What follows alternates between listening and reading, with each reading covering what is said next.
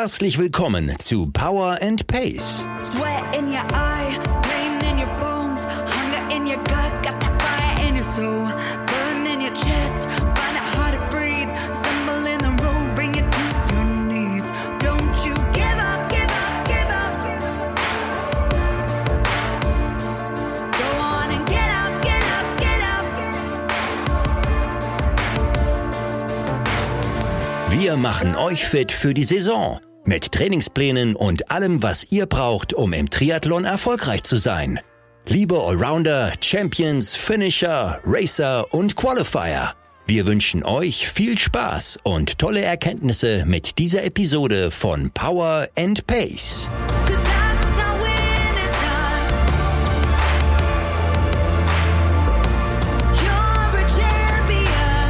Moin aus, nicht aus Hamburg, aus St. George in Utah. Hier findet am Samstag zum ersten Mal seit zweieinhalb Jahren wieder eine Ironman-Weltmeisterschaft statt. Und da habe ich natürlich einen ganz dringenden Gesprächsbedarf mit eurem, mit unserem Coach Björn Giesmann. Der hat hier mit äh, Kate Matthews und Boris Stein zwei sehr aussichtsreiche Athleten am Start. Da interessiert mich natürlich, wie der Stand der Vorbereitung ist, vor allem der Stand der Vorbereitung eines Coaches, der nicht vor Ort ist. Ich bin gleich verbunden in Hamburg mit äh, Björn Giesmann und wir haben noch ein zweites ganz wichtiges Anliegen, ein Gesprächsthema und zwar geht es um das Thema Startpass. Ihr habt es vielleicht schon vernommen, wir können der Community von Power and Pace schon sehr bald einen DTU-Startpass anbieten. Alles dazu besprechen wir gleich. Vorher haben wir aber einen neuen Präsenter für euch und zwar Omnipower. Das ist das neue Sportgetränk aus dem Hause Omnibiotic. Zusammen mit über 500 Profiathleten und führenden Wissenschaftlern entwickelt, gibt euch das Sportgetränk Carbotonic genau das, was ihr im Training und Wettkampf braucht. Wertvolle Kohlenhydrate ohne freie Fructose, 100% organische Elektrolyte und alle wichtigen Mineralstoffe. Der volle Fokus liegt dabei auf der Resorption in eurem Darm. Denn nur das, was in der Muskulatur ankommt, könnt ihr auch im Wettkampf in echte Power und Pace umwandeln. Ihr könnt Carbotonic von Omnipower jetzt probieren. Unser besonderes Angebot in diesem Monat lautet, ihr bekommt 20% Rabatt auf eure erste Bestellung und erhaltet zusätzlich zwei Trinkflaschen. Einmal eine fürs Rad und einmal die exklusive Marathon Elite Bottle der Profiläufer. Das Ganze könnt ihr bestellen unter omnipower.com slash powerpace. Euer persönlicher Code lautet powerpace20. Das Ganze findet ihr natürlich wie immer auch in unseren Shownotes. You're. Hallo Björn, ich grüße dich aus Utah. Moin, äh, äh, Grüße an dich zurück in die USA äh, und auch natürlich Grüße an alle Zuhörer. Ich äh, freue mich auf die Runde hier heute. Ja, wir haben zwei große Themen. Wir wollen natürlich über Utah sprechen, aber davor haben wir ein Thema, was äh, ein bisschen akuter ist für Power and Pace und zwar das Thema Startpass. Da habe ich ja hier aus dem Snow Canyon, äh, dem ja, es ist der Scharfrichter der Radstrecke. Nee, ich glaube, es ist, äh, es ist so der, der, der finale Punch. Ja, da wird es vorher noch Abschnitte geben, wo sich schon was vorentscheiden wird. Also es wird kein, kein Spitzenpulk in den Snow Canyon reinfahren. Ja, ist in Ordnung. Äh, ich, ich nenne es den Boris Stein-Anstieg. So, So, schon mal ja. sofort hier markante Ansagen machen zum Einstieg. Ja, aber ja. ja, ich glaube, darum ging es nicht jetzt gerade. Ne? Also Ja, jetzt ja nicht, äh, also äh, Snow Canyon, wir haben uns immer gefragt, liegt das daran, dass da im Winter Schnee liegt oder weil die Felsen da oben so weiß sind? Nein, äh, es führt auf äh, Leute zurück, die Snow hießen im Nachnamen. Vielleicht wird das ja demnächst umgenannt in Stone Canyon. So, guck mal. Das ist doch mal eine Einleitung. Das lasse ich genauso stehen. Und, und, und jetzt musst, musst du mich aufklären, wenn, wenn ich auch nochmal einen Triathlon machen will dieses Jahr, habe ich Ja. jetzt auf jeden Fall eine Möglichkeit, äh, noch besser an den Startpass zu kommen. Klär Genau, das war jetzt die nächste Ansage, Björn. Sehr gut. Ja, ich, äh, ich werde dich dran erinnern. Also, ähm, ich muss ein bisschen ausholen. Ähm, das Thema Startpass ist äh, jetzt da. Ich will ein bisschen zur Vorgeschichte erzählen und auch auf die ersten Fragen, die uns erreicht haben, dazu äh, kurz eingehen. Also, die Vorgeschichte ist, unser Projekt Power and Pace ist ja jetzt ähm, zwei, zweieinhalb Jahre alt und äh, ist ja unglaublich gewachsen, nicht nur von dem, was wir anbieten, sondern auch, wie die Leute draußen es leben. Und da kam schon vor langer, langer Zeit immer mal wieder die Frage, ey, könnt ihr nicht einen Startpass uns anbieten? Ja, wir möchten, wir- sind Power and Pacer, wir möchten uns mit euch identifizieren und ich werfe jetzt nur mal eine Zahl in den Raum. Beim Ironman 73 Dresden haben über 30 Leute den Vereinsnamen Power and Pace angegeben und starten für den Ironman Tri Club Power and Pace. Ja, und da ist so viel Dynamik drin, so viel Gemeinsamkeit, die auch durch viele virtuelle Geschichten entstanden ist und dann solche Dinge wie den Do-it-yourself-Triathlon in Ulm oder jetzt die Local Squads. Also die Community möchte zusammen Sport treiben und möchte auch zusammen nach außen auftreten.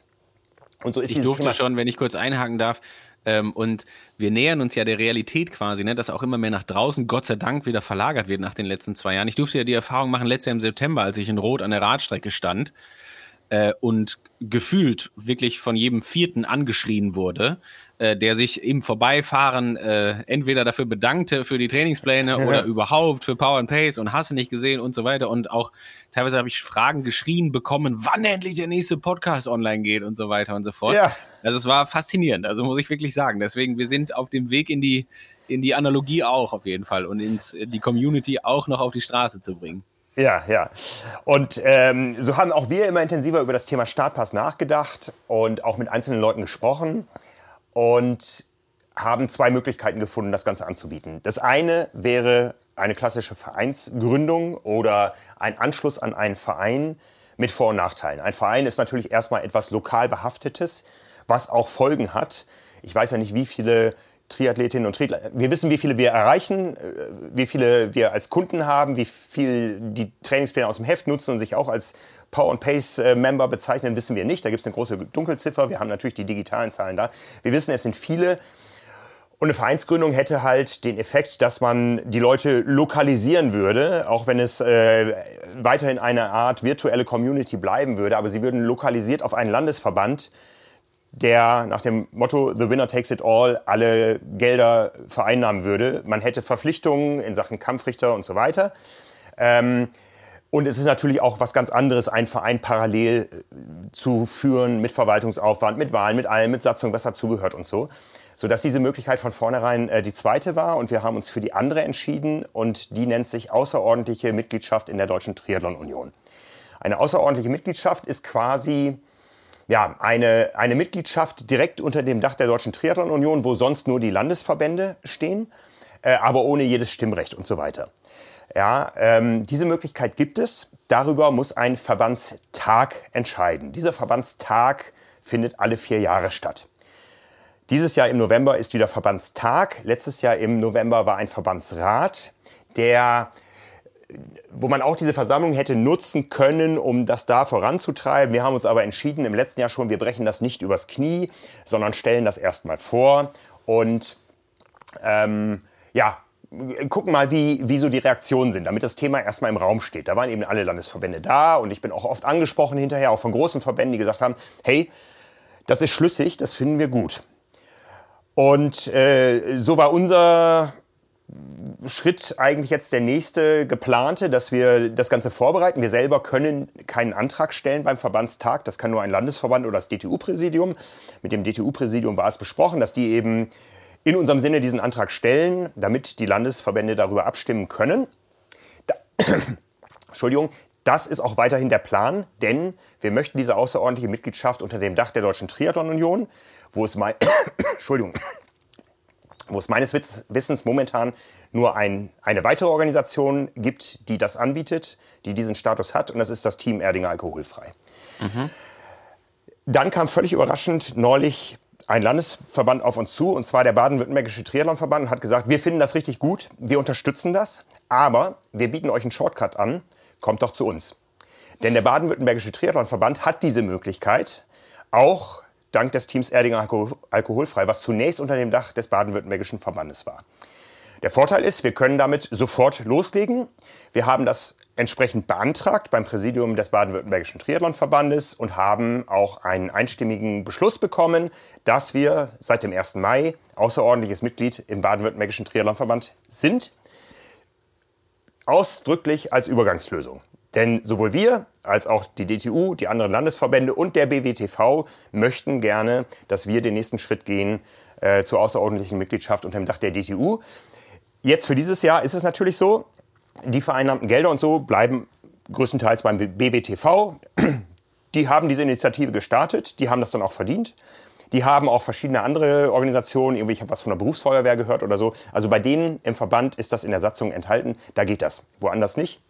Aber wie gesagt, wir sehen uns ja nicht als Baden-Württemberger. Wir haben eine tolle Community in Ulm, aber wir haben genauso tolle Communities in Hamburg, im Ruhrgebiet. Ähm, und das sieht man beim BWTV genauso. Aber man wollte uns einfach schon die Möglichkeit geben, dass wir ähm, diesen Schritt gehen. Ähm, Wenn ich jetzt einen Startplatz haben will, greife ich vor schon. Was muss ich tun? Genau, das, das ist äh, der nächste Schritt. Da sind wir gerade dran. Also dieser Beschluss ist recht frisch. Äh, die Genehmigung ist da zum 1.5., aber die Systeme stehen noch nicht. Es gibt ja. da große Datenbanken, äh, wo die DTU mit den Landesverbänden interagiert. Da soll euch auch durchaus schon darauf geachtet werden, dass dieser Übergang später mal problemlos ist. Es ist so, bei diesen Startpässen für außerordentliche Organisationen äh, laufen die immer aus zum Jahresende. Ja, beim Startpass für einen Verein verlängert der sich, bis ich kündige. Beim Startpass einer außerordentlichen Organisation muss ich immer jedes Jahr den neu beantragen, was aber relativ einfach ist. Und da kommen wir jetzt zu. Der Startpass der Deutschen Triathlon Union kostet auf Vereinsebene, ich glaube, 49 Euro. Für ja. ähm, für Member einer außerordentlichen Organisation ist er etwas teurer, der kostet nämlich 65 Euro. Diese Kosten geben wir eins zu eins weiter. Die Verwaltungskosten, die ja drüber äh, kommen, noch eine Mitgliedschaft im BWTV, unsere Organisation und so, das übernehmen wir. Aber diese Kosten von 65 Euro mhm.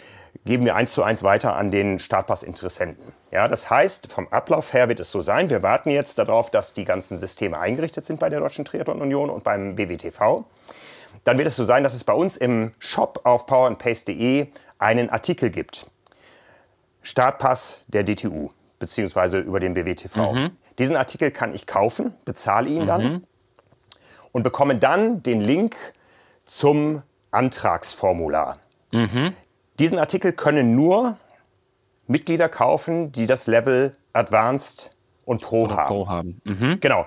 Also unsere zahlenden Mitglieder. Wir haben ja gefragt, welche Fragen habt ihr? Da gab es auch immer wieder die Frage, warum kann ich als Basic-Member das nicht machen? Nein, wir haben auch durchaus Verwaltungsaufwand dafür. Wir haben Personal dafür. Mhm. Ähm, wir müssen auch sehen, dass da irgendeine Art Commitment zu uns da ist. Das ist auch ausdrücklich der Wunsch vom BWTV. Also wir nehmen nicht jeden, der einen Startpass haben möchte. Mhm und äh, nicht irgendwo einem Verein oder sonst was beitreten möchte, können wir nicht machen, geht einfach nicht. Es muss ein gewisses Commitment da sein. Das heißt, wenn ich Advanced oder Pro-Member bin, kann ich diesen Artikel kaufen, bekomme den Link, fülle dann diese Formulare aus, schicke die an uns, Spomedis, Power and Pace, nach Hamburg. Mhm. Unsere Kollegin Claudia gleicht dann ab, ist wirklich dieser Member-Status da. Und äh, wenn der Interessent also Pro oder Advanced Member bei Power Pace ist, machen wir einen Stempel drauf, schicken es weiter an den BWTV, der Startpass Super. wird gedruckt. Und in diesem Jahr wird es so sein, dass der Startpass direkt vom BWTV verschickt wird. Es soll also Super. sehr schnell gehen. Ja, also wir ja. wollen da wirklich äh, kurze Wege gehen, denn wir haben ja schon ähm, Mai. Ja, die ja. Wettkämpfe stehen an. Was würdest du sagen jetzt mal, also mir ist jetzt klar, ne, ich bin jetzt hier, äh, mache jetzt hier nicht den Moderator, sondern jetzt äh, denke ich an die Sportler da draußen, die haben jetzt irgendwelche Wettkämpfe noch anstehen oder überlegen, ob sie noch welche machen. Was würdest du so ungefähr glauben, wie lange das noch dauert, bis dieser Prozess in Gang ist? So ganz grob? Ja, ich, ich gehe mal ganz grob davon aus, dass es, ähm, wenn der Prozess dann läuft, innerhalb von zwei Wochen maximal abgewickelt okay. werden sollte. Ja, das, äh also wer jetzt äh, spontan noch einen Startpass braucht diesen Monat, beziehungsweise vielleicht so Anfang Juni, der sollte lieber gegebenenfalls dann auf Nummer sicher gehen, falls er das nicht eh schon gemacht hat für gewöhnlich. Aber jeder, der für äh, die zweite Saisonhälfte mit dem Gedanken spielt, einen Wettkampf äh, erstmalig zu machen dieses Jahr und noch keinen Startpass hat, der ist auf jeden Fall bei uns richtig. Ganz genau, ganz genau. Mit ja. einer Einschränkung, zu der wir gleich kommen. Also wie gesagt, wir werden, wir rechnen natürlich damit, dass sobald dieser Artikel freigeschaltet ist, dass das dann sehr schnell sehr viele Bestellungen geben wird, die wir dann äh, stapelweise abarbeiten werden in Hamburg und weiterleiten werden. Und dann werden auch stapelweise die Pässe ausgedruckt und das wird dann sehr schnell gehen. Dann wird es natürlich immer noch Nachzügler geben. Das soll dann aber genauso schnell gehen. Aber wie gesagt, momentan warten wir noch auf die entsprechenden Links und Datenbank-Einträge, damit wir starten können. Ja? Super gut. Mhm. Wie gesagt, die Kosten habe ich erwähnt, 65 50 Euro kostet dieser Startpass. Das ist mehr, als der Startpass im Verein kostet. Denn, und da gibt es äh, Diskussionen draußen, ähm, wir stehen natürlich in gewisser Form auch in Konkurrenz zu Vereinen. Ja, und es ist sicher nicht unser Anliegen, Athleten aus den Vereinen rauszuziehen zu uns. Die Entscheidung bleibt letztendlich bei jedem Athleten selbst. Es ist ja auch jetzt so, ich kann ähm, Mitglied bei Power Pace sein und nach den Trainingsplänen trainieren und das Trainingsangebot meines Vereins gar nicht wahrnehmen. Ja? Ähm, der Startpass ist teurer als der im Verein, denn mit dem Geld wird ja was gemacht. Denn damit finanzieren die Landesverbände ihre Kampfrichterausbildung, ihre mhm. Jugendarbeit, ihre Wettkampfszene und so weiter. Ja, also das Geld bleibt ja im Triathlonsport, allerdings mhm. nicht im Verein. Ja, das ist jetzt natürlich mhm. eine Diskussion, die man führen muss. Ähm, wie gut ist das für die Vereine? Wie schlecht ist es für, für die Vereine? Allerdings, wir haben ja momentan auch sehr viele Member bei Power and Pace, die sind vereinslos. Die lösen ja. sich eine Tageslizenz die, die haben ja. keinen Verein in der Nähe, die möchten keinen Verein nur um Startpass zu haben. Die zahlen zwei, ja. drei, viermal im Jahr ihre Tageslizenz und sind zufrieden. Ja, und das soll einfach ein Serviceangebot von uns sein. Wir wollen niemandem etwas wegnehmen. Wir bieten dieses Angebot zusätzlich an. Und das ist die große Einschränkung. Es gilt nur für Athleten, die momentan keinen Startpass haben. Ja. Denn der Startpass ähm, kann im Jahr nur einmal ausgestellt werden. Es gibt ja, keine un unterjährige Wechselmöglichkeit. Ähm, ja. die, die, Wechselfrist endet immer am 30.11. für die dann kommende Saison. Mhm. Ja? Wenn ich das nochmal so sagen darf, auch äh, aus, also jetzt wirklich mal ein persönliches Wort an der Stelle. Du hast dich ja super lange mit dem Thema auseinandergesetzt. Also ich sage das jetzt mal so gefühlt als Außenstehender, weil du da viel, viel besser drin warst in dem ganzen Thema. Hast dich da sehr lange mit auseinandergesetzt, als es das erste Mal aufkam. Das ist ja wirklich schon sehr viele Monate her. Wir waren uns immer einig, äh, dass die Grundsätze gewahrt sein sollen. Ne? Erstens, ja. wie du es eben schon gesagt hast, wir brechen es auf keinen Fall übers Knie. Also wenn wir das machen, dann machen wir das unter unter guten Voraussetzungen und so, dass das absolut Sinn macht und auch alles, der ganze Prozess gesichert ist und so weiter. Und zweitens, ähm, dass wir natürlich nicht in Konkurrenz zu den Vereinen treten wollen. Und das ist wirklich ja, glaube ich, nochmal eine Sache, die, wie gesagt, würde ich auch gerne betonen nochmal, wie wichtig auch dir das in der ganzen Zeit gewesen ist, hier, der, der das federführend gemacht hat.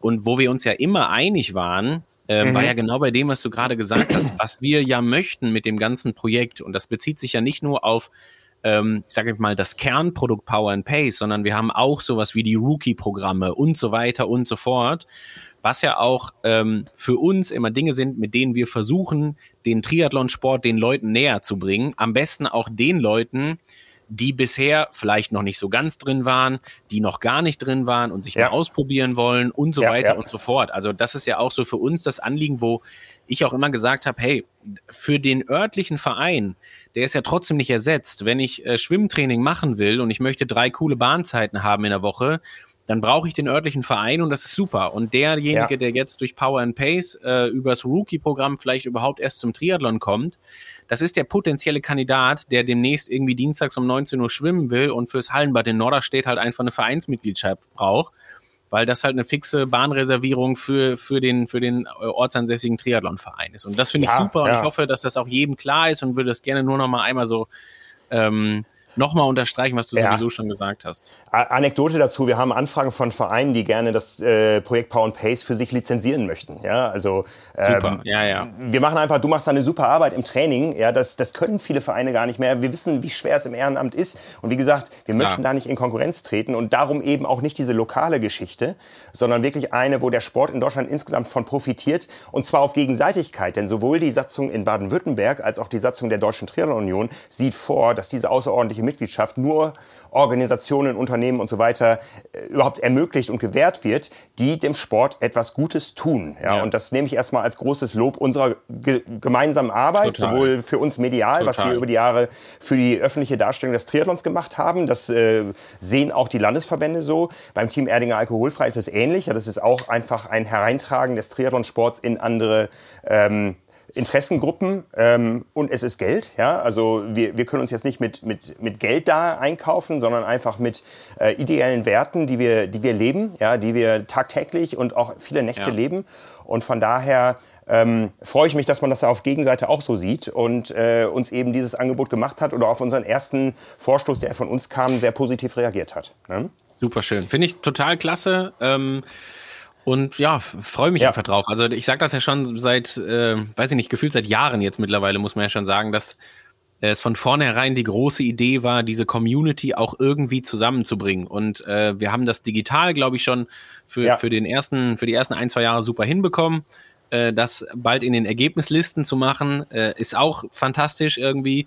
Und die Local Squads, da sehe ich auch immer mehr, was so jetzt gerade passiert und was sich entwickelt und so weiter und so fort. Das finde ich auch hervorragend. Mhm. Und ja, das ist klasse. Also das ist, ja. ähm, das ist wirklich, wirklich schön zu sehen. Es macht total viel Spaß. Und ich meine, es, also jetzt nochmal wieder persönliche Note, aber es sind ja auch so die kleinen Dinge. Du kennst das auch. Ähm, wie viele Menschen auf Instagram alleine, also das ist so meine Plattform, wo ich am, wahrscheinlich am häufigsten unterwegs bin im Triathlon so ungefähr, mhm. ähm, wie viele schreiben und sich bedanken und auch mal ja. eine coole Anmerkung haben oder, oder, oder. Also fantastisch, macht, ja. macht immens viel Spaß und da finde ich jetzt diese ganze Startpass-Geschichte einfach so wieder den nächsten coolen Schritt. Ähm, um das noch ein Stückchen weiterzuentwickeln. Ja, ich möchte noch einmal gerade auf die, die Kosten eingehen. Ich hatte erwähnt, äh, der Startpass kostet 65 Euro. Ähm, beim Baden-Württembergischen Triathlonverband würde er für den Verein 49,50 Euro kosten. Also der Startpass, mhm. der wird auch auf DTU-Ebene ähm, mit einem Sternchen dran äh, das gleiche kosten. Er wird etwas teurer, ich sage gleich warum. Ähm, aber, wie gesagt, der ist teurer.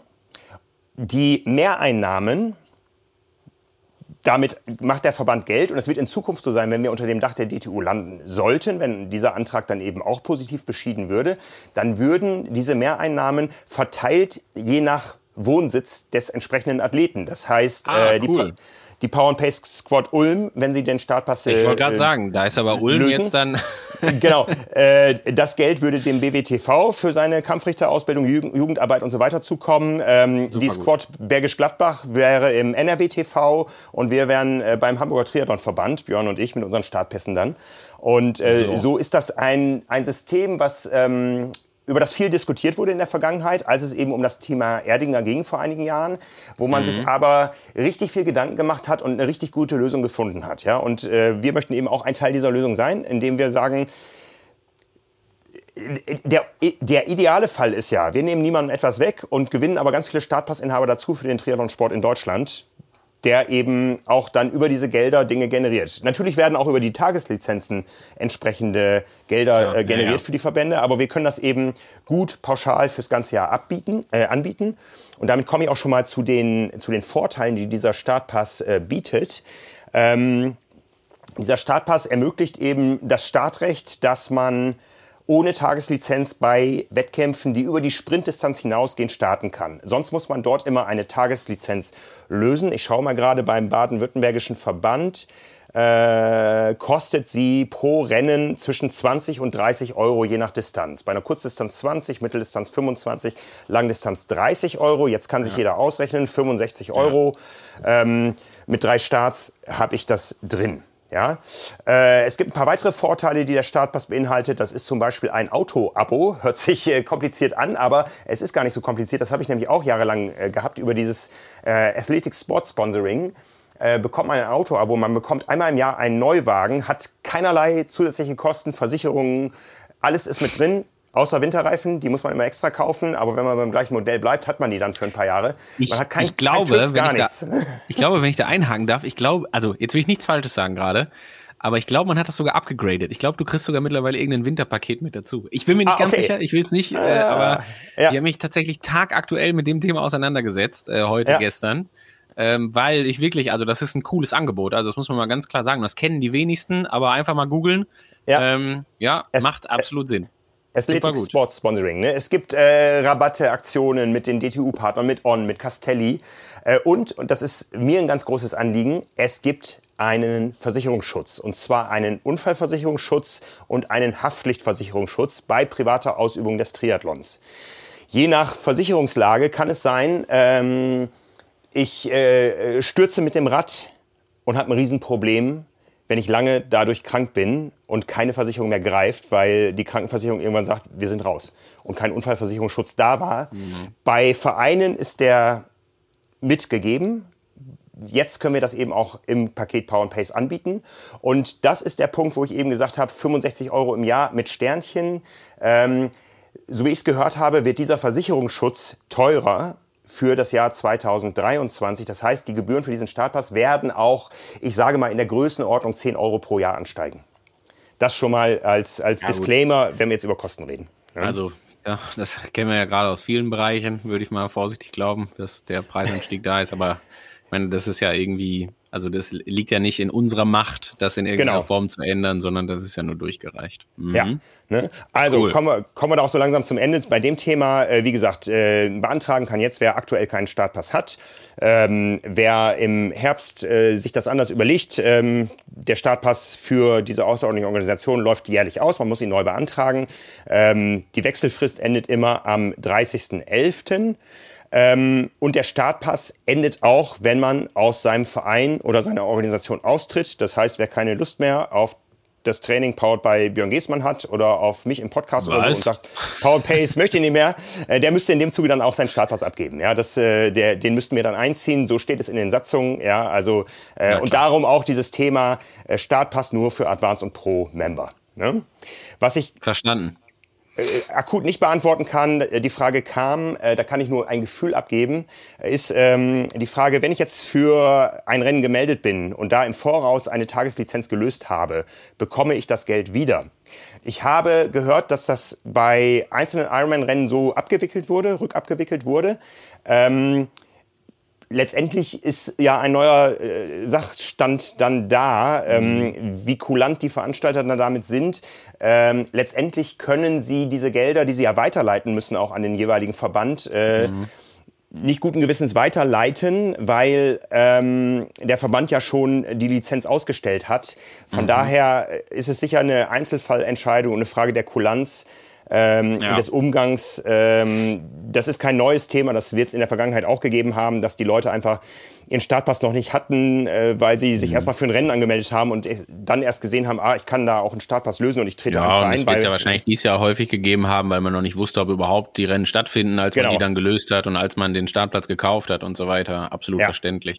Also ja. da dann quasi ein bisschen Vorsicht und im Zweifel äh, es, es lieber nicht machen und sich dann vielleicht den Startpass erst holen, nachdem oder halt dann für die anderen Rennen verwenden, die man dann gegebenenfalls ja. noch macht. Hm, verstanden. Ja. Ne? Und eine andere Frage, die ich noch nicht äh, beantworten kann, ist, ähm, wie das mit dem Thema Ausland aussieht. Also grundsätzlich werden die DTU-Startpässe im Ausland anerkannt, was auch ein großer Vorteil sein kann. Äh, zum Beispiel in Italien und auch in Frankreich ist es so, dass ich einen Startpass vorweisen muss beim Rennen oder eine, ein Zertifikat über eine sportärztliche Untersuchung bei einem nationalen, und das ist kein deutsches, sondern dann eben ein entsprechend ja. italienisches oder französisches Gesundheitszentrum, was für Sportmedizin ja. ausgerichtet ist. Ja, also ja. Ähm, der Startpass lohnt sich auf jeden Fall, wenn ich jetzt irgendwo beim äh, äh Ironman Emilia Romagna oder ähm, in Nizza oder was weiß ich wo starte, dann sollte ich auf jeden Fall einen Startpass haben, weil alles andere macht das nur höllisch kompliziert.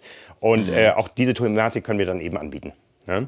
Ähm, cool. Das ist das eine Thema Ausland. Wir wissen hier in den USA, die wollen immer die USAT Triathlon-Lizenz. Da ist man dann auch ein Jahr mitgefangen, bekommt ganz viele mehr Werbemails, selbst wenn man nur beim Hoala-Swim auf Hawaii teilnimmt. Ja. Äh, wie? Ja, hast du schon gehört? Ja. Nee, das nicht, aber ich kenne das von, ich hatte das im Zuge von, äh, als es um Einreisegenehmigungen ging. Ähm, wir hatten das in Zeiten von Covid und Co., als man nicht in die USA als den Travel Ban gegeben hat quasi. Und da ist man auch über den Triathlonverband gegangen und brauchte quasi eine Sondergenehmigung und so weiter und so fort. Und schwupps ja. war man schneller ja. drin in dem Verteiler, als man gucken konnte. Ja. Ja. ja ähm, und, und, an, und, andersrum, äh, da bin ich noch so ein bisschen überfragt. Das kann ich nur zwischen den Zeilen in der äh, Startpassordnung lesen. Ähm, wir haben ja natürlich auch viele Athleten, äh, die mit Power and Pace trainieren, überall in der Welt. Ja, also wir wissen, dass es in China einen gibt. Äh, wir wissen, dass es hier in den USA Athleten gibt. Ob die jetzt einen Startpass bei uns lösen können. Ich lese es so, dass es, äh, dass man sagen könnte, ja.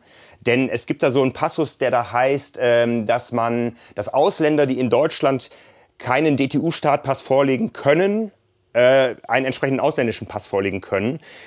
Ich lese daraus, dass auch Ausländer sich einen DTU-Startpass lösen mhm. können, wenn, wie das ist mit dem Wohnsitz und so weiter, das, äh, da bin ich überfragt. Das werden wir noch herausfinden. Ja, Im Zweifelsfall wahrscheinlich gibt es irgendwie bei der DTU eine Möglichkeit, das anzufragen.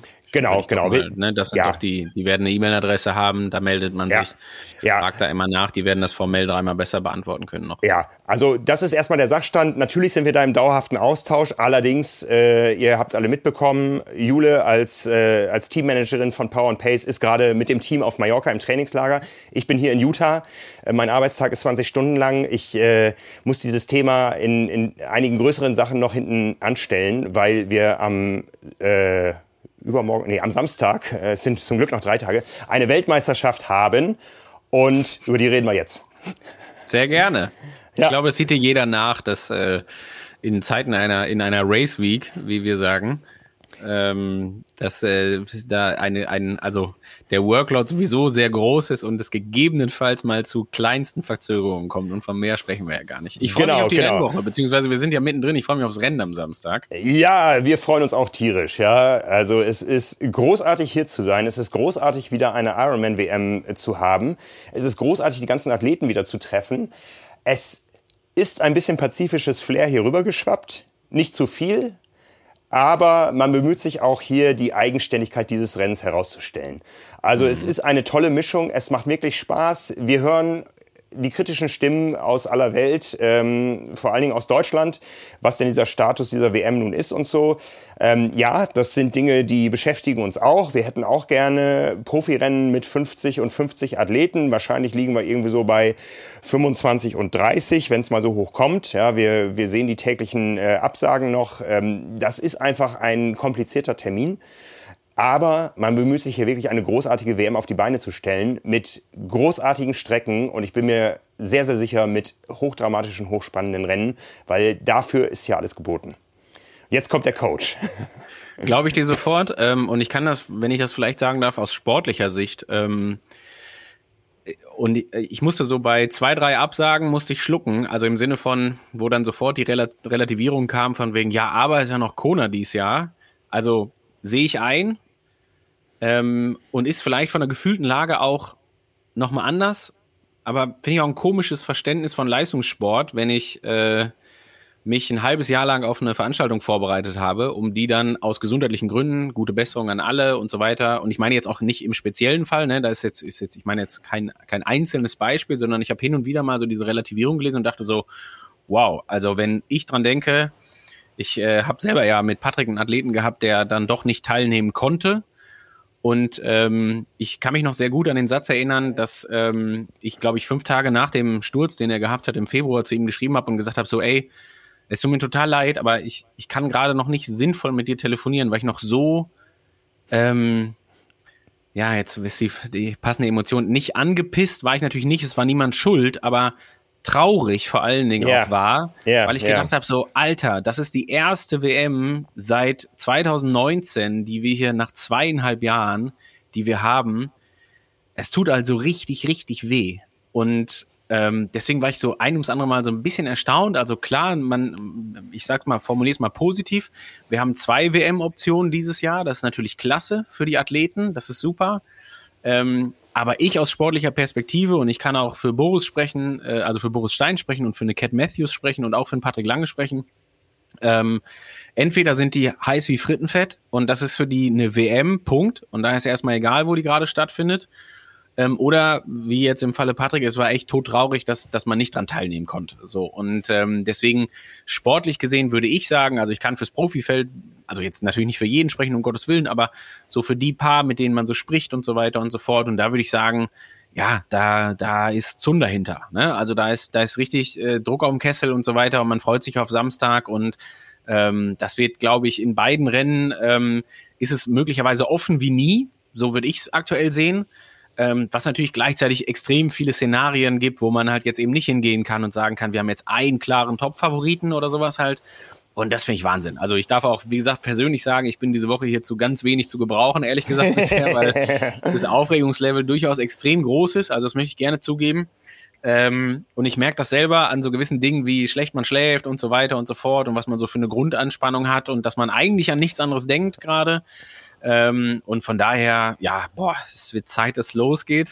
Ja. auch wenn ich, auch wenn ich, ah. ich darf das aus deutscher Sicht gerade sagen hier, also aus deutscher Zeitzonensicht, auch wenn ich noch nicht ganz weiß, wie ich diesen Samstag bis zum Rennen, ich meine, das sind viel zu viele Stunden, bis es dann wirklich losgeht, ne?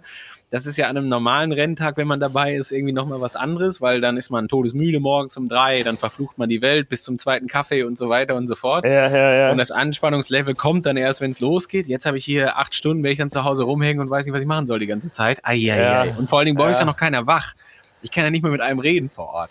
Aber naja, du, ich, äh, ich, sag, sag das nicht. Also der erste Start fällt hier um 6.15 Uhr und es ist logistisch nicht ganz so einfach. Ja, auf Hawaii fallen wir aus dem Kingham Hotel, ja. was ungefähr bei der Hälfte der Schwimmstrecke, also die Schwimmstrecke ja. geht out and back, also bei einem Kilometer ja. ungefähr zum Start liegt und sind in fünf Minuten am Start. Wir rechnen hier damit, dass wir unseren Wecker auf zwei Uhr morgens stellen, äh, um um 6.15 Uhr zum Profistart da zu sein. Ja, weil man muss erst in die City, dann mit dem Shuttle wieder raus. Ja. Äh, weil wir natürlich auch das Auto nicht da draußen haben stehen können. Also wir müssen ja auch dann irgendwann mal zwei Tage später abreisen und so. Und hinterher wird es ja für uns richtig stressig. Also wir, wir gehen davon aus, dass unser Renntag von zwei bis zwei Uhr geht. Ähm, ja. und deswegen wollte ich gerade noch hinzusagen, bin ich der Letzte, der sich beschweren darf, weil ja. ihr habt den knüppelharten Job und die anderen tausend Athleten natürlich noch viel mehr. Ja. Also deswegen, ja. ne, ich und, äh, und, wollte gerade kein Leid klagen, ich wollte nur deutlich machen, welchen Stellenwert diese WM hat. Ja, ja, ne, und das, das, jetzt habe ich einmal die Chance, das zu sagen. Ne? Also wie gesagt, unser Renntag wird 24 Stunden dauern und wir malochen ohne, ohne, ohne Ende. Und ja. wenn wirklich wieder jemand ankommt und nach dem Männerbericht über den Sieg von Boris Stein darunter schreibt, hä, Frauen waren wohl nicht am Start, Klammer auf, weil sie noch nie im Ziel waren. Ich darf Honk, das auch. Klammer zu, dann werde ich wirklich sauer. länger.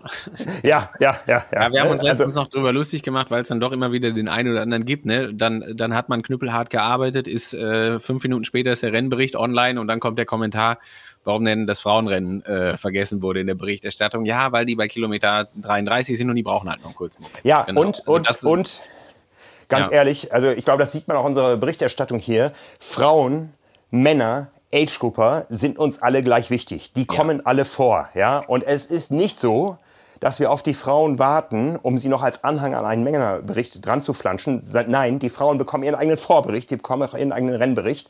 Aber sie brauchen halt länger. Das ist die Natur, das ist die Genetik. Und arbeiten die halt länger. Wer so weiß, ob sie ja? so viel länger brauchen. Ich ähm, habe das Gefühl, da geht es auch richtig zur Sache bei den Frauen dies Jahr. Also vielleicht wird der Abstand auch kleiner. und dann sind wir weg vom Stein bei Cat Matthews. und, und, und wir haben das in den letzten Jahren auch schon gehabt, dass Daniela Rief irgendwie overall am Ende 15. Mann geworden ist, so ungefähr, äh, in diversen Rennen. Und je kleiner der, also je vermeintlich kleiner der Ironman wurde, desto weiter landete sie vorne.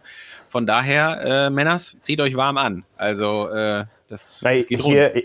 Ich glaube nicht. Ich glaube nicht, dass eine Frau overall Weltmeister wird, aber ich glaube schon, dass die Frauen in die Slotvergabe bei den Männern eingreifen können. Absolut. Und wenn ja. ich das hinzu, also ich darf einen Satz hinzufügen dazu, jetzt kurz äh, abgewichen, aber aus rein sportwissenschaftlicher Sicht gibt es die Diskussion immer wieder, ob wir irgendwann an den Punkt kommen werden, dass uns bei Ultrabelastungen, also vielleicht sogar noch länger als Ironman-Belastungen, also uns im Sinne von, ne, also der Gesellschaft, ja. ob Frauen Männer irgendwann überholen werden, weil die vom Grundprinzip her besser für solche Sachen geeignet sind. Also weil die halt einfach von Haus aus einen besseren Fettstoffwechsel haben, zwar weniger ja. schnelle Muskelfasern haben, deswegen wird sich die Frage beim 100-Meter-Lauf nicht stellen, ja. aber weniger schnelle Muskelfasern heißt mehr langsame und das ist das, was ich bei Ultrabelastung brauche. Seit zwei Stunden kann ich da absolut einen Haken dran machen, denn ich habe Pam getroffen. Sehr gut. Pam, Pam kam uns beim Laufen entgegen. Ich bin heute mit, mit Nils die äh, Marathonstrecke nur eine Runde gelaufen, also nur ein Halbmarathon, um sie mal auch, auch physisch nachvollziehen zu können. Und dann kam uns Pam entgegen und fragte nach dem Weg. Und dann kamen wir ins Gespräch. Pam ist 61 Jahre alt, macht ja. am Samstag ihren 64. Ironman. Alter. Aber sie ist eigentlich Ultraläuferin. Und ich habe sie gefragt, wie lange war ihre längste Laufstrecke? Und da hat sie gesagt, 300 Meilen weil sie mal gucken wollte, ob man eine solche Strecke laufen kann, ohne zu schlafen. Und äh, wir wissen, wie fies ein Männerschnupfen ist. Ähm, ich werde nie wieder Männerschnupfen haben. Ich werde nie wieder ein so. DNF machen. Ich habe Pam kennengelernt und Pam ja. wird mich bis an den Rest meines Lebens. Also es gibt richtig. manchmal so fünf Minuten Begegnungen, die so inspirieren. Ja, und dafür ja. brauchst du halt äh, auch mal eine Ironman WM, wenn sie nicht auf Hawaii stattfindet, ja. Also, ja. Ne? Ich habe, wenn ich ja, ich darf, jetzt habe ich eine Anekdote. Wir driften ab hier. Das tut mir ja. leid. Wir reden jetzt gleich über St. George. Ich war im Trainingslager auf Gran Canaria äh, im Februar, wo das mit Patrick auch passiert ist, und wir waren morgens schwimmen, wie, also jeden Morgen quasi. Und irgendwann kam eine ältere Dame und ich würde auch sagen in dem Alter, das du gerade beschrieben hast. Ähm, und äh, gesellte sich auf die Bahn daneben und man hat schon gesehen, alles klar, die kann schwimmen. Also technisch und so weiter und so fort. und sehr höflich und so weiter, kam die nach dem Training irgendwann zu mir an und sagte so, hey, ich wollte mal fragen, so, ihr redet auch irgendwie Deutsch und so weiter, wo kommt ihr denn so her? Und dann habe ich das versucht zu erklären, äh, die mir dann erzählt hat, beiläufig, sie ähm, hätte vor, ich kriege es nicht ganz genau hin, aber ich glaube vor 25 Jahren ungefähr hielt sie den Rekord äh, zur Durchquerung ähm, von ich glaube, Fehmarn nach Dänemark. Ah, also sie okay. ist quasi durch die Ostsee geschwommen und hat ja, da ja. Den, den, den Weltrekord aufgestellt und so weiter ja. und so fort, wo ich auch dachte, so alter Schwede. Ja, ja, ja, ja, ja. eine Idee, ey. Und das war auf jeden Fall, man hat deutlich gesehen, dass die schwimmen konnte und das war aber so dieser Moment, wo du im ersten Moment gedacht hast, so, ja, mach, mach, also und das ist jetzt in keinster Weise natürlich despektierlich, sondern die war natürlich 60 Jahre alt, wo du dann denkst, ey, cool, krass, die hat das bestimmt ja. mal gut gemacht, aber du rechnest ja nicht unbedingt damit, dass, die, dass du hier von einer Weltrekordhalterin stehst, die ja, ja, irgendwie ja, so eine, ja. keine Ahnung, was, 30, 35 Kilometer Strecke irgendwie den Weltrekord. Wahnsinn. Also nee, es sind schwerstens Beeindruckend. Das ist genau das gleiche, was du sagst quasi. Ich glaube, es sind 14 Kilometer. Dann ich, äh, äh, jetzt die nächste Anekdote. Ich war beim Männerweltrekord dabei. Ach so, ja, guck, okay, Auf dem Boot. 14, ja. Aber das ist dann Fehmarn nach, äh, was das, Röttby wahrscheinlich. Röttby, so, genau, ne? die, genau. Die Fährstrecke, die man fahren würde. Die, die berühmte Vogelfluglinie, die gerade untertunnelt wird. Aber jetzt sind wir wirklich weit weg. Wir haben noch eine ja. Viertelstunde. Ja, genau. Jetzt kommen wir auch zurück. Ey. genau. ja, ähm, ja, also wie gesagt, ich kann ja auch Journalistensicht sagen, äh, Utah ist ein heißes Pflaster. Ja, ähm, es ist in der Form anders, dass die Athleten sich viel besser beäugen können, weil die wohnen alle in den gleichen Airbnb-Vierteln. Ja. Hier kann sich niemand verstecken, man sieht sich ja. auf der Straße.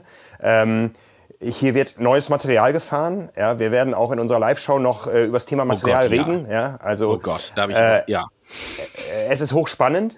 Ähm, es ist äh, immer noch offen für uns, welcher Athletentyp äh, gefragt ist. Ja, ähm, es gibt so verschiedene Fragezeichen. Das erste ist das Schwimmen. Das Schwimmen wird auf jeden Fall kalt. Ob es auf jeden Fall stattfinden wird, ist noch eine andere Sache. Wir, gestern ist mal das Schwimmen ausgefallen. Wir waren mit Jan Sibbersen da draußen verabredet. Er sollte einen Schwimmkurs für uns testen. Nein, es durfte niemand ins Wasser. Es war viel zu gefährlich. Das kam auf den Bildern teilweise gar nicht rüber. Aber es wäre auch Jan Sibbersen sagt, das hätte keinen Spaß gemacht. Das wäre zu gefährlich für Age-Gruppe, ganz klar. Ne? Bei allem äh, Wunsch, den man hat, ja. Ironman ist ein harter Sport, man muss schwimmen. Aber das Schwimmen wird, vielleicht wird es gekürzt, aber es wird kalt. Und dann geht es aufs Rad und da ist es noch nicht wärmer. 6.15 Uhr ist der Start, das heißt, die Männer sitzen um 7 Uhr auf dem Rad. Da sind wir losgelaufen heute Morgen und es war richtig, richtig chilly. Und dann geht es auch noch bergab im nassen Anzug und so weiter.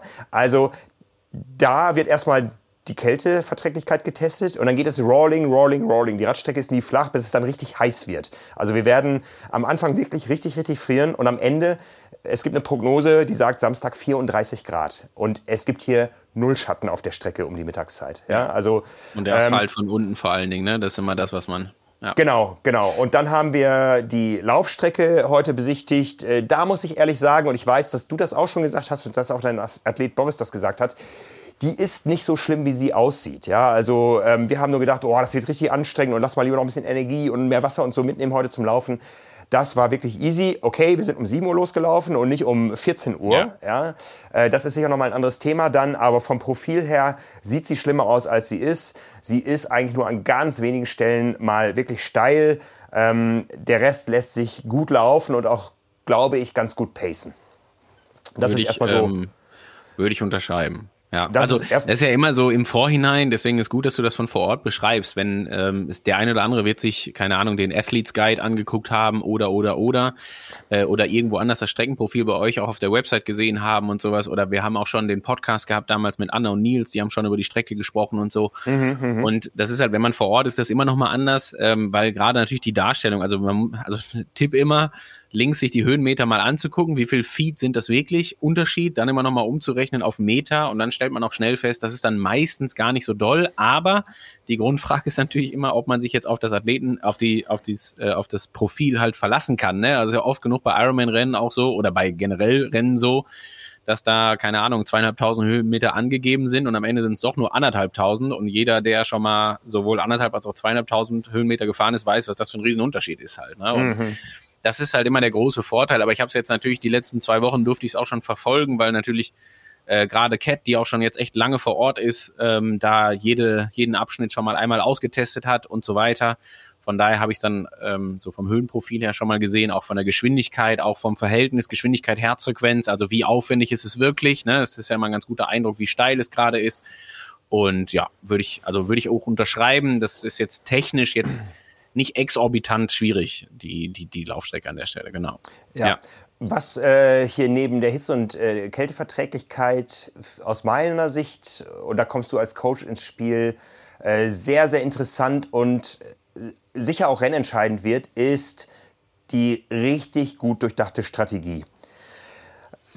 Denn ähm, es gibt genug Streckenstellen, äh, bei denen Vorentscheidungen herbeigeführt werden können, ja. wenn sie denn richtig angegangen werden. Es, ja. die, die, die Streckenabschnitte bieten das gleiche Risiko, später im Rennen komplett zu platzen. Ja? Ja. Und zu dieser Strategie gehört das gesamte Paket. Da gehört ähm, das Radsetup, die Verpflegungsstrategie, das Mindset, äh, die Reifen und Schlauch und was weiß ich alles Wahl, äh, die Laufradwahl. Und da wird es jetzt wirklich interessant, weil ich glaube, da Übersetzung ist hast du noch. Übersetzung, ich, ja, ein ganz, ganz entscheidendes ja. Thema. Ja, mhm. und da wird's äh, richtig interessant, weil hier unheimlich viele Leute unterwegs sind und messen, messen, messen, ja. Und äh, das, da, da reden wir noch nicht mal über die Norweger, ja. ja. Ähm, also was, was hier an, an Messtechnik und an, an strategischen Überlegungen und an, an äh, Szenarien gespielt wird, das ist nicht so Schwimmen, Radfahren, Laufen, wie man es kennt, wie, wie jeder von uns das vielleicht betreibt, sondern das ist wirklich eine Wissenschaft für sich und das mentale Mindset, den Kopf so kühl zu bewahren, diese Wissenschaft auch für sich wenn der Coach nicht am Straßenrand steht, du bist gar nicht im Lande, äh, die, die Coaches, die hier sind, die kommen gar nicht ran an die Strecke, ähm, wirklich so gut im Kopf vorbereitet zu sein, dass man reagieren oder agieren kann. Und das ja. ist die ganz große Besonderheit dieser WM, weil sie auch eben neu ist, weil das Kona-Szenario, das kennen alle. Wenn der und der da, da vorne ist, und das ist ja auch genau. gut einsehbar da, ähm, dann passiert das und das. Und das ist hier einfach komplett anders.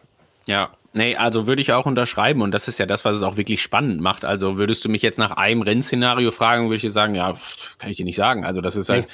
ich könnte dir nicht mal einen sicheren Sieger sagen. Also das wäre ja jetzt so, ähm, ich, ich würde sagen, wir haben eine Handvoll Leute im Männerrennen jetzt im Speziellen zum Beispiel, wo wir sagen würden, die können das Rennen auf jeden Fall gewinnen. Und mhm. dann gibt's noch mal eine Handvoll Leute, wo man sagen würde, ja, wenn es dann so kommt, dann, dann, dann werden wir nicht todesüberrascht sein. Ne? Also dann werden wir sagen können, okay, das hätte man ahnen können, so ein Stück weit, oder man hat den mal auf dem Zettel gehabt. Mhm. Und äh, all das, was du sagst, kommt natürlich dazu. Und ich sag mal, ich sag das ja immer wieder, ne, dass Triathlon in der Hinsicht ein Stück weit, also ich sage immer so, Fehlervermeidungssportart ist. Jetzt will ich das gar nicht negativ behaften.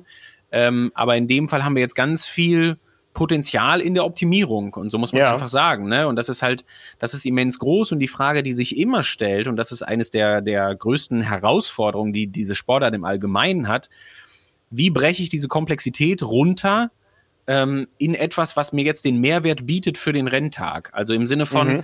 ich habe immens viele Informationen. Welche sind sowas wie Must-Haves? Also da musst du gucken, dass du das verarbeitet hast für dich und dass du darauf eingestellt bist. Was sind Dinge, wo du sagen würdest, das, ich sag mal sinngemäß jetzt gerade, probiere ich aus, bin ich mir aber nicht 100% sicher, ob mich das jetzt gerade nach vorne bringt. Und mhm. das mhm. wiederum ist ja wieder, das muss man sich dann überlegen für den Athleten. Ich meine, wir wissen alle, wie viele Stunden Training da drin stecken, was für ein Reiseaufwand dahinter steckt, wie viel Vorbereitungszeit vor Ort dahinter steckt, wie viel Geld in einem Startplatz steckt und so weiter. Man probiert natürlich auch ungerne Dinge aus, bei denen man sich gerade nicht sicher ist, ob das jetzt gerade einfach funktioniert. Ne? Also ja, klar ja. kann man jetzt drüber schwadronieren, wie der Rollwiderstand auf dem, auf dem Utah-Asphalt bei, ob der bei 8 Grad und bei 35 Grad immens viel unterschiedlich ist, was garantiert so sein wird. Ob ich deswegen jetzt aber tubeless fahre oder Drahtreifen mit, mit, mit Latexschlauch, naja, vielleicht stick to the plan. Nimm das, wo du weißt, das klappt halt gut. Ne? Nimm vielleicht mhm. auch das, wo du weißt, das kannst du besser wechseln zwischendurch. Nimm vielleicht auch das, wo du weißt, naja, Pannensicherheit ist auch nicht ganz unwichtig, weil wir kennen die amerikanischen Highways, wo äh, das ist ja immer meine Anekdote vom Race Across America damals noch, wo es immer ganz klar hieß, ey, fahrt nicht am Standstreifen, weil in amerikanischen LKW-Reifen werden immer noch irgendwelche komischen Drähte verbaut und die liegen dann da rum. Und mhm. wenn du da durch so einen Draht durchfährst, ja, kann es Rennen schneller ja. vorbei sein, als du denkst. Ne? Hier, hier liegen nur Klapperschlangen, also das ist äh, so, ja. Die, die, die merkst du beim Rüberfahren. Ja, also, das nicht. Ja, ja, ja gestern ist eine Gesicht, Gesicht, gesichtet worden hier. Ne? Ja, wir also haben, also, äh, wir kannten aus, aus Tulsa letztes Jahr den Armadillo den, den, äh, wie heißt das komische Panzerschalentier? Den, ah, äh, okay. Äh, ich hab's nur auf amerikanisch jetzt gerade. Jeder ja. weiß, was ich meine, glaube ich.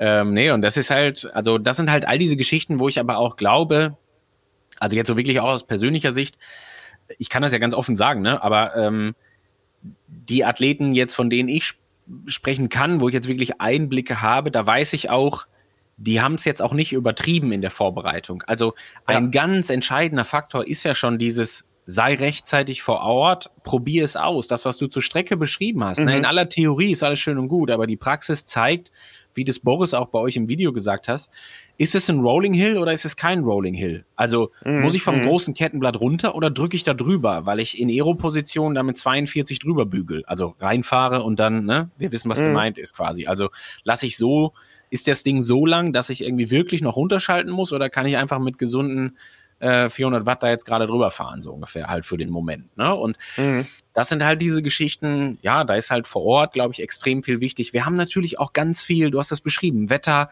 es ist auf der einen Seite arschkalt, dann ist es heiß, äh, dann ist gleichzeitig die Luftfeuchtigkeit nicht so groß wie in Kona, also irgendwie vermeintlich vorteilhaft. Mhm. Ähm, genauso haben wir es aber, wir sind auf 800 Meter, mehr oder weniger, ne, je nachdem, wo wir uns befinden. Das ist eigentlich keine Höhe, aber irgendwie merkt man es vielleicht doch, dass irgendwie was anders ist. Und ja, wenn du am Anfang nur einfach nicht gesichert sagen kannst, was jetzt dazu führt, dass die Herzfrequenz fünf Schläge höher ist, ist es der Jetlag, der ist aber eigentlich weniger als in Kona für gewöhnlich. Ist es dann vielleicht doch ein kleines bisschen die Höhe? Ist es die Temperatur, die du mhm. nicht unbedingt gewohnt bist? Also super umfangreich, super spek spektakulär, auch sehr komplex. Aber die Super große komplex. Kunst eines jeden Einzelnen muss am Ende immer sein, oder eines Teams um dich rum muss am Ende immer sein, äh, das bestmöglich für den, für den einzelnen Athleten oder die Athletin runterzubrechen, das ist ja. halt eben, und du hast das passend gesagt, auch nicht überfordert. Wir haben ja jetzt noch nicht davon gesprochen, wir reden die ganze Zeit immer nur von dem einen. Wir reden von hier Profi-Triathlon, da gelten auch die anderen 35 noch, weil die musst du im Blick haben. Ne? Also ja, zumindest ja. zu teilen. Auch jetzt nicht jeden, aber du, du kennst deine, deine, ja. deine, deine größten Konkurrenten oder die, wo du weißt, pro Disziplin, da ungefähr sortierst du dich jetzt gerade ein. Ja, aber das ist auch wieder ganz anders als in Kona, denn in Kona, jetzt mal ganz platt runtergebrochen, ich weiß, dass es viel komplexer ist, aber in Kona musstest du eine Zeit von X schwimmen, um sicher zu sein, dass du in dem großen Zug dabei bist, ja. der nach Harvey fährt. Ja. Und wenn du in diesem großen Zug dabei warst, dann warst du erstmal für zwei Miete. Stunden safe. Ja. Ja. Hier brauchst du den intelligenten Athleten, der von vornherein die richtigen Entscheidungen trifft, denn das Starterfeld was hier an den Start gehen wird, ist deutlich kleiner als der Zug, der nach Havi fährt. Richtig. Wo ja noch nicht mal alle dabei sind. Ja? Ähm, ja? Wenn du dann noch so ein paar, die sich irgendwo durch Zufall qualifiziert haben, rausnimmst, die schon nach dem Schwimmen abgeschlagen sein werden, das ja. wird vorne es wird kein Rennen, wo man hinterher über Windschattenproblematiken in großen Puls diskutieren muss. Ja, es wird und, komplett anders. Und, und dann hast du auf der Radstrecke auf den äh, ersten 20, 30 Kilometern genügend U-Turns quasi, ne, wo du ja, ja einmal die Schleife drehen kannst, was ja. dazu führt, dass du, und das ist der Vorteil für die, die, also, naja, vielleicht nehme ich das zurück, ich, ich mach's mal noch nicht wertend, aber das führt dazu, dass die ganze Gruppe am Ende einen Überblick hat. Also wenn du ja. nach Harvey rausfährst, dann siehst du irgendwo am Horizont, siehst du vielleicht mal irgendwann dann eine Gruppe und dann kannst du noch nach hinten gucken und da siehst du, ist da am Horizont noch eine andere und dann kannst du dir die Frage stellen, versuche ich das jetzt oder sinngemäß warte ich, bis dann irgendwann die zweite Gruppe kommt und, und klinke mich dann da ein, was natürlich bei mhm. sämtlichen Formen von Wind und so weiter in Kona absolut Sinn macht. So, mhm. und jetzt hast du aber die Situation, dass du ja noch viel besser auch eingreifen kannst. Also du, du, du, du bekommst ja deutlich mehr Informationen, also U-Turn im Sinne von, du fährst sinngemäß jetzt gerade fünf Kilometer in die eine Richtung, dann kommt ein U-Turn, dann fährst fünf Kilometer zurück, da hast das ganze Feld einmal gesehen. Die, die vor dir sind, kommen dir entgegen, die, die ja. hinter dir sind, die siehst du dann nach deinem U-Turn. Und dann kannst du einschätzen, lohnt es sich jetzt, das Ding da vorne noch zu bekommen, also die nächste Gruppe oder die übernächste oder wie auch immer, und ist in der nächsten vielleicht jemand dabei, den ich bei mir haben will beim Radfahren, der mir vermeintlich helfen könnte, ne? also das, was wir von Windschatten hier meinen. Und das ist halt super spannend und das ist halt zum Beispiel für einen Boris Stein, ich persönlich finde das halt grandios, ne? Weil da ist klar, der wird beim Schwimmen relativ weit hinten rauskommen. Also mhm. jetzt nicht bei den Top-Schwimmern unterwegs sein. Aber motivational zu wissen, ich habe hier richtig Dunst am Pedal und ich kann jetzt nach und nach sehen, wen ich hier zum einen einsammle, wie immer, ne? also ich fahre vor, aber ich sehe vor allen Dingen auch, was kommt. Ich habe also einen sehr, sehr guten Überblick und kann mir jetzt nochmal, also kann mir jetzt gerade nochmal überlegen, stelle ich mir hier zehn Minuten nochmal einen rein mhm. um dann die nächste Gruppe zu kriegen? Oder bin ich irgendwie vielleicht auch ein bisschen lost, wie das, wie das vielleicht auch manchmal sonst ist? Ne? Und das ist hervorragend. Also das ist, mhm. ähm, ehrlich gesagt eine, eine Ausgangslage, wo ich mich für Boris im Speziellen äh, total drüber freue, weil ich glaube auch, dass das motivational ein Riesending ist. Ne? Also wenn du da jetzt weißt, da ist eine Dreiergruppe vor dir, die, die, die du versägen kannst, dann, dann äh, ja, macht das schon Spaß auch, ne? In der Hinsicht. Also es tut auch alles weh, ist klar. Aber mhm. ähm, das ist sicherlich schöner, als dass du jetzt da gerade im Zweifelsfall vom Coach die Ansage bekommst, der dann sagt, die nächste Dreiergruppe um irgendwen ist drei Minuten weg dann hast du das auch verstanden. Ja, aber es ist ja schon nochmal was anderes, wenn du es da gerade einmal vor dir gesehen hast. Ne? So ein bisschen ja, ja. Mhm. Fuchs und Hase und so. Genau. Mhm. Ja. ja, also von daher wird es äh, mit dem Kona-Flair aufhören, wenn das Rennen gestartet ist. ja. ja. also ich meine, wir haben ja eben schon einmal kurz drüber gesprochen. Das ist, das ist eine WM, ähm, das, da geht jeder Vollgas rein, da will jeder irgendwie ein bestmögliches Ergebnis hinlegen. Es gibt motivational, du kannst gewinnen, du kannst am Podium landen, du kannst den Kona-Slot mhm. holen. Und ich sag mal, wenn man eins sagen muss bei dieser WM, du wirst, so glaube ich, nirgendwo also einfacher, man setzt das jetzt bitte in Anführungsstriche, aber ich sag's jetzt mal so salopp, aber du wirst nirgendwo einfacher mehr dieses Jahr einen Kona-Slot bekommen als in St. George. Ja, da bin ich mir ja. relativ sicher mit dem Rolldown und so. Das ist ja. super, ne? Und das ist für alle eine, eine, eine super Möglichkeit. Und das alleine ist ja schon Motivation genug, hier die Top 10 zu entern, weil dann bist du sicher dabei. Weil da muss man ja schon sagen, das hat sich natürlich auch, also durch die Dezimierung des Feldes, es sind natürlich auch viele raus gewesen, die schon Kona qualifiziert gewesen sind. Ne? Also, wenn wir jetzt überlegen, wer das Rennen gewinnen kann oder wer unter die Top 5 kommen kann, da kann es auch gut sein, dass da drei Leute dabei sind, die eben noch keine Kona-Quali haben und dann wird es wieder spannend. Ne? Also, das ist, ja. ist, ist super interessant. Also, ich bin da wirklich, ähm, freue mich brutal drauf. Ja, für, für Boris ging es noch um die Kona-Quali, aber ich glaube, er hat höhere Ziele. Ne? Also Top 10 hat er bei uns im Interview ausgegeben. Ja, und das, also, das ist es absolut. Ich meine, jetzt ähm, will, will ich das nicht ganz, äh, also wie soll ich das sagen? Ich will das nicht, das soll nicht zu forsch klingen in der Hinsicht, aber ich glaube, wenn du ein Top-Athlet bist und, und Boris gehört nun mal äh, jetzt nicht zur absoluten Weltspitze, das muss man natürlich auch einordnen, das weiß er selber natürlich auch, ist ja klar. Und das ist ja auch kein Geheimnis, dass man ihn jetzt nicht äh, zu den Favoriten um, um Gustav Iden, Christian Blumenfeld, äh, Sam Long, Lionel Sanders, wie auch immer was zählt. Aber ähm, ich persönlich sage, im Männerrennen ist ab Platz sechs, sieben ist alles offen, also alles ist möglich. Und ähm, ich glaube, das ist dann der Moment, wo man wo man als ein Athlet wie ein Boris oder auch wie ein Andy Dreiz oder auch wie, um mal jetzt aus deutscher Brille zu sprechen und vielleicht auch für einen Flo Angert, ich meine, die Ausgangsbasis wird sicherlich natürlich ganz anders sein, ne? der wird sehr schnell schwimmen und so und ähm, wie auch immer, aber ähm, der, ja, da will man hin. Das ist ganz klar. Und das ist der Grund, warum man da hinfährt. Ne? Also man überlegt sich nicht, wir haben das Gespräch im Winter geführt, Boris und ich, und wir, es geht, ich finde es immer ganz wichtig, dass man bei der Zielsetzung auch über eins ist. Ne? Coach und Athlet sollten da eine Sprache sprechen. Nicht, dass der eine denkt, wir machen hier olympischer Gedanke dabei sein ist alles und der nächste sagt sich aber, naja, Top 3 wäre schon möglich. Das wäre für die Zusammenarbeit nicht, nicht früchtetragend.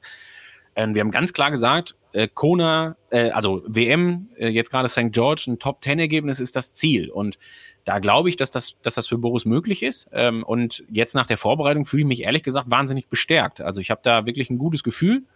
Und ich sag mal, am Ende ist klar, man, man will dann nicht Zwölfter werden, das ist gar keine Frage. Unter gewissen Umständen geht man dann vielleicht vier Wochen nach dem Rennen hin und sagt, boah, der zwölfte Platz in St. George war dann doch gut auch. Ne? Also man kann das trotzdem positiv bewerten. Aber da steckt ja eine, auch eine mentale Botschaft hinter. Zehnter werden, Top Ten, zu den zehn besten Langdistanz-Triathleten der Welt zu gehören. Und das ist das Ziel. Und da glaube ich, dass er hervorragend vorbereitet ist. Er hat es ja selber bei euch im Interview gesagt. Er ist absolut verletzungsfrei und wirklich zu 99 Prozent gesund durch die Vorbereitung gekommen. Mhm. Ähm, ja, also und äh, ich glaube auch so nach den letzten Monaten, man muss ihn da nicht großartig mehr motivieren. Der ist, der ist heiß. Der möchte da nochmal was zeigen und so. Wohl wissen natürlich auch, dass ja. wir jetzt eher so im Spätherbst der Karriere sind, ne? ist klar. Ähm, ja, aber, er, aber gerne nochmal zeigen, dass er, dass er da richtig vorne reinfahren kann. Ja, und er hat uns gesagt, äh, dass er noch nie so viele qualitativ hochwertige Kilometer gemacht hat. Und da schließt dann wieder der Kreis zu Power and Pace. So, nein, und das ist ja wirklich, ähm, und auch da, also jetzt sage ich das, ich habe jetzt ne, theoretisch drei Athleten. Einer hat es nicht an den Start geschafft, wegen, wegen eben des Radsturzes, sage ich mal. Aber auch da schon am Start zu stehen, gesund und fit zu sein, und das zeigt ja, zeigen die letzten Wochen ja auch ganz deutlich, das ist auch ein Zeichen von guter Vorbereitung. Und da muss man Boris einfach äh, auch auf die Schulter klopfen, ne? der, ähm, um das nochmal hervorzuheben, der hat eine Vorbereitung gemacht, du musst die ja zwangsläufig irgendwie in Mitteleuropa bewerkstelligen können. Also das, das geht ja nicht anders. Das, also du kannst jetzt nicht äh, großartig, weiß Gott, wohin fliegen. Der hat Familie, der hat mitten in der Vorbereitung das zweite Kind bekommen. Und äh, das sind halt alles Geschichten, wo man einfach sagen muss, ja, das war, also das ist halt auch ein wahnsinniges Ding. Da muss man ja erstmal irgendwie es hinbekommen, dann am 7.5. sagen zu können, morgens um 6.15 Uhr, so hier, ich bin topfit, ich mache es, ne? Also ich bin, bin gut drauf. Und das ist ja. halt ähm, echt, also großes, großes Kompliment, das hat er sensationell hinbekommen. Ja, noch eine kurze Prognose zum, zum Damenrennen, wo du ja eine Athletin äh, am Start hast. Äh, du hast eben gesagt, Boris, schätzt du jetzt nicht unbedingt zur absoluten Weltspitze?